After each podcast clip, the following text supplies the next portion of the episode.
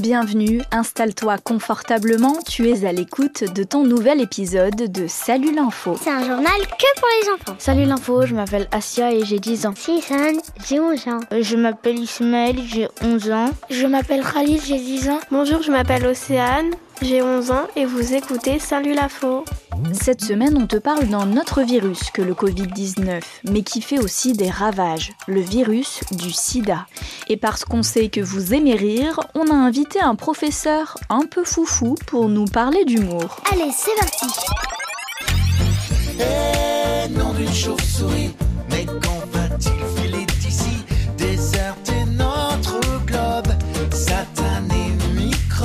Mais avant ça, on voulait t'expliquer les nouvelles mesures prises pour lutter contre le coronavirus en France. Alors si tu en as un peu marre d'entendre parler de ce sujet, tu peux avancer jusqu'à la prochaine info, dans à peu près deux minutes, top chrono.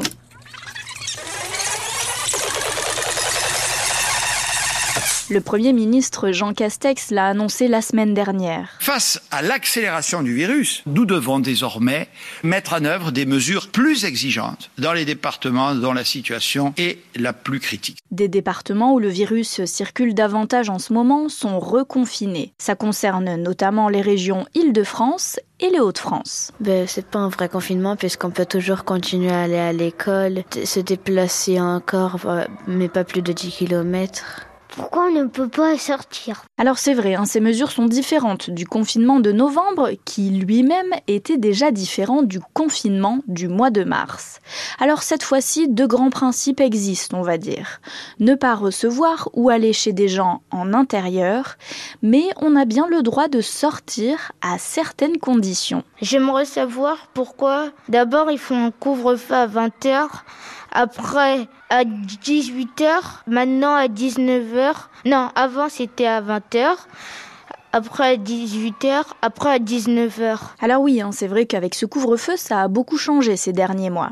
Dans ces zones-là, désormais, on peut sortir en journée, de 6h du matin jusqu'à 19h. Ça, c'est la nouvelle heure du couvre-feu partout en France. On peut donc sortir pour plusieurs raisons. Ben, les écoles, la pharmacie, Oui, c'est ça, et puis faire du sport aussi et se balader à 10 km autour de chez soi et sans limite de temps. On peut aller dans certains magasins, aller chez le coiffeur, chez le médecin. Mais bon, hein, tu l'auras compris, on évite d'aller chez ses amis pour un anniversaire ou une soirée par exemple. Car on le sait maintenant grâce à des études scientifiques, les contaminations ont souvent lieu à l'intérieur, dans des endroits pas bien aérés et quand on ne porte pas de masque. est-ce qu'on a le droit de faire sport en intérieur maintenant? Oui, et c'est d'ailleurs désormais le cas pour toutes les écoles en France. Cette semaine, on te parle d'un autre virus que le Covid-19. Car ce week-end, c'est le SIDAction, un événement pour mobiliser et lutter contre ce virus.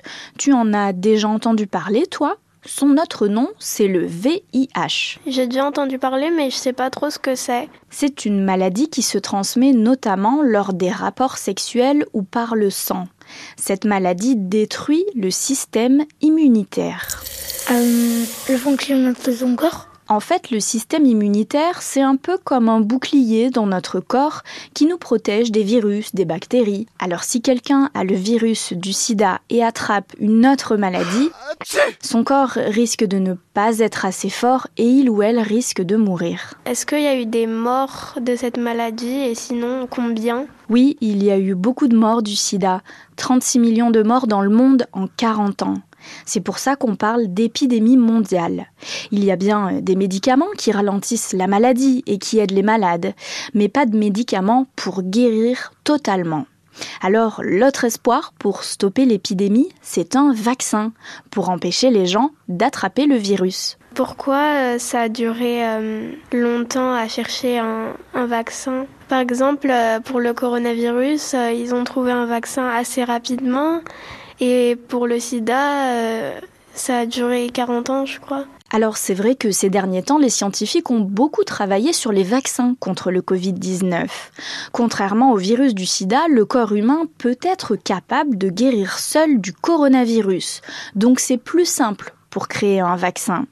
Mais la bonne nouvelle, c'est que cette année, des scientifiques ont fait de grands progrès pour trouver un vaccin contre le virus du sida. Un vaccin d'un tout nouveau type. En avril, il doit être testé sur 72 personnes.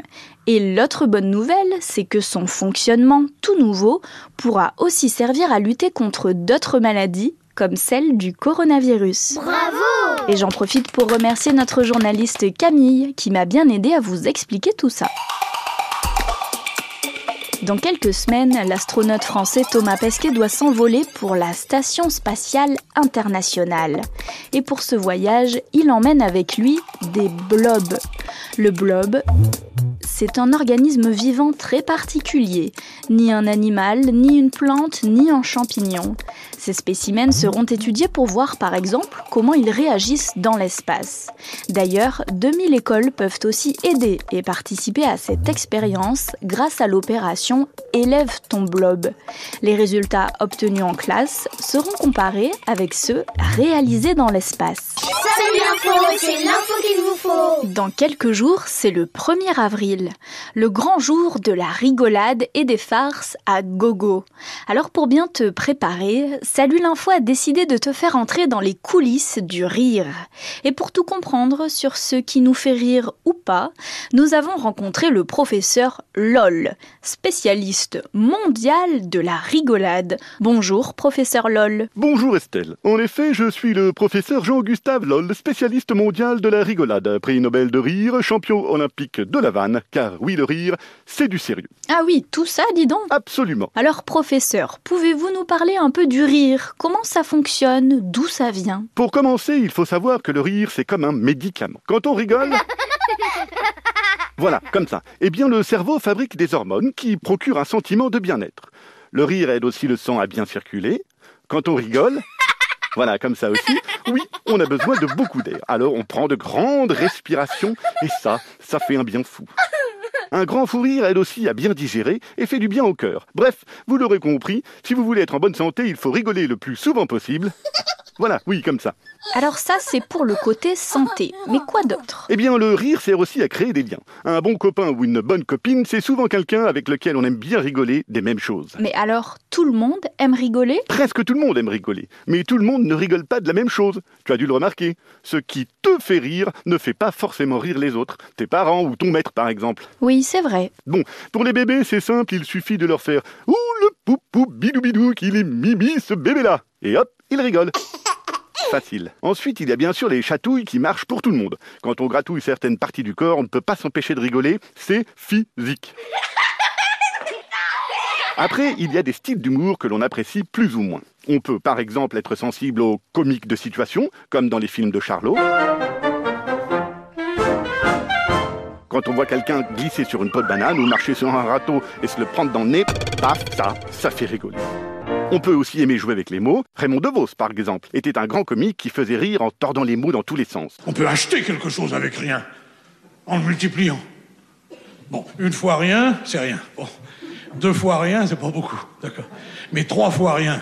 Pour trois fois rien, on peut déjà acheter quelque chose. Et pour pas cher. Il y a aussi les mimiques ou les grimaces. Tu connais sûrement l'acteur Louis de Funès, qui était le roi des mimiques et continue de faire rire tout le monde avec ça. Ah oui, alors je connais, hein, et je sais que certains enfants l'aiment beaucoup.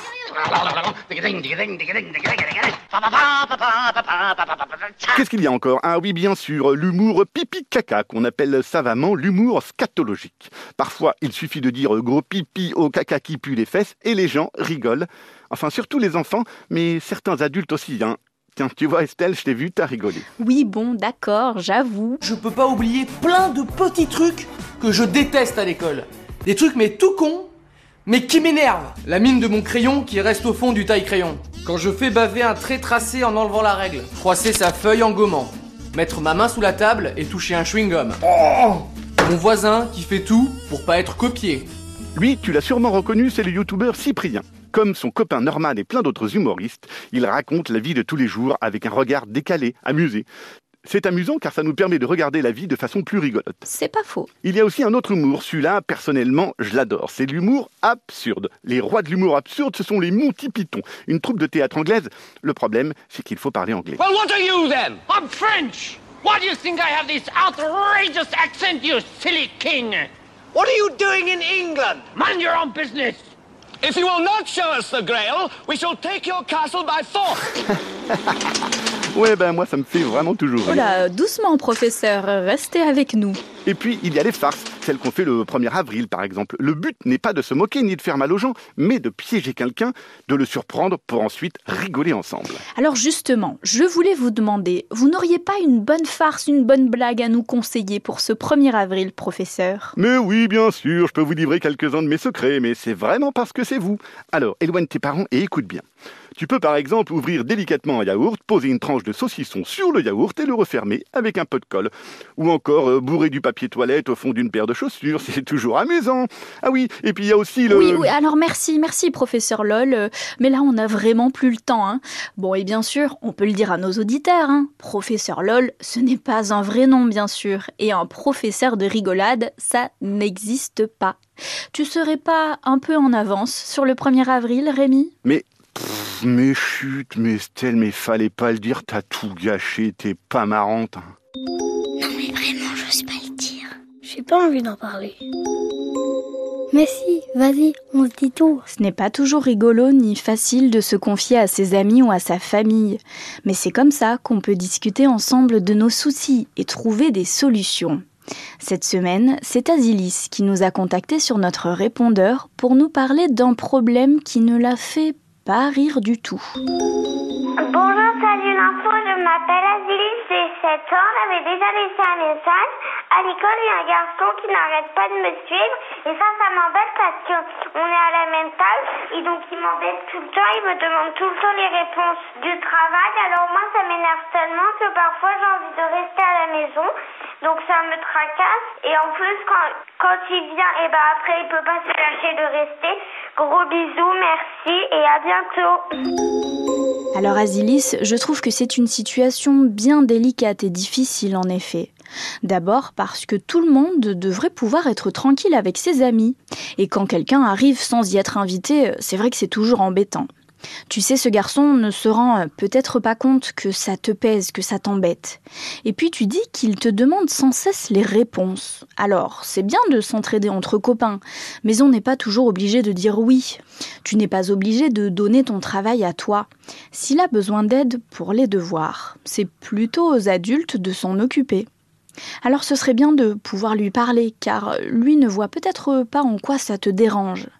Si tu ressens ça comme une insistance, et si tu en arrives à ne pas vouloir aller à l'école, c'est qu'il faut s'occuper de cette situation et essayer de lui expliquer que ça te met mal à l'aise. Mais si cette pression est trop importante pour toi, tu ne peux pas rester dans cette situation. Alors confie-toi à un adulte qui saura t'aider. Bonjour, vous êtes sur la boîte à blagues. Laissez votre message après le...